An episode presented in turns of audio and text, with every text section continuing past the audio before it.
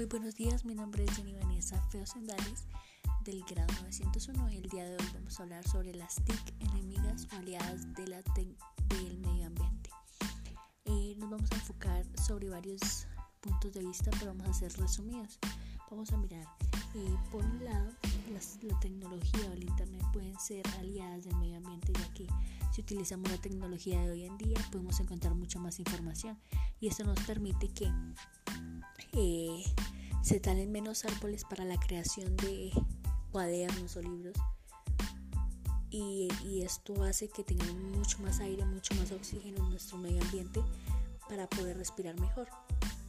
Por otro lado, si miramos eh, la tecnología o el internet, nos ha facilitado la creación de instrumentos o productos que nos ayudan a la eh, resolución de nuestros problemas y necesidades.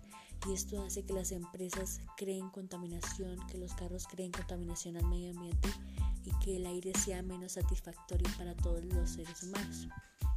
Entonces, por esta razón, aparte de estos dos puntos de vista, podemos mirar que la tecnología es buena, pero eh, manejándola eh, en un buen sentido, que el Internet es bueno, pero si lo controlamos.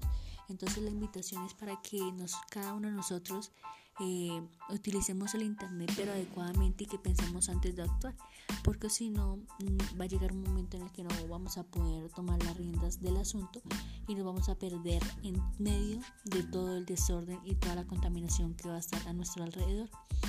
Eh, bueno, eso es todo y muchas gracias por su atención. Que tengan un buen día.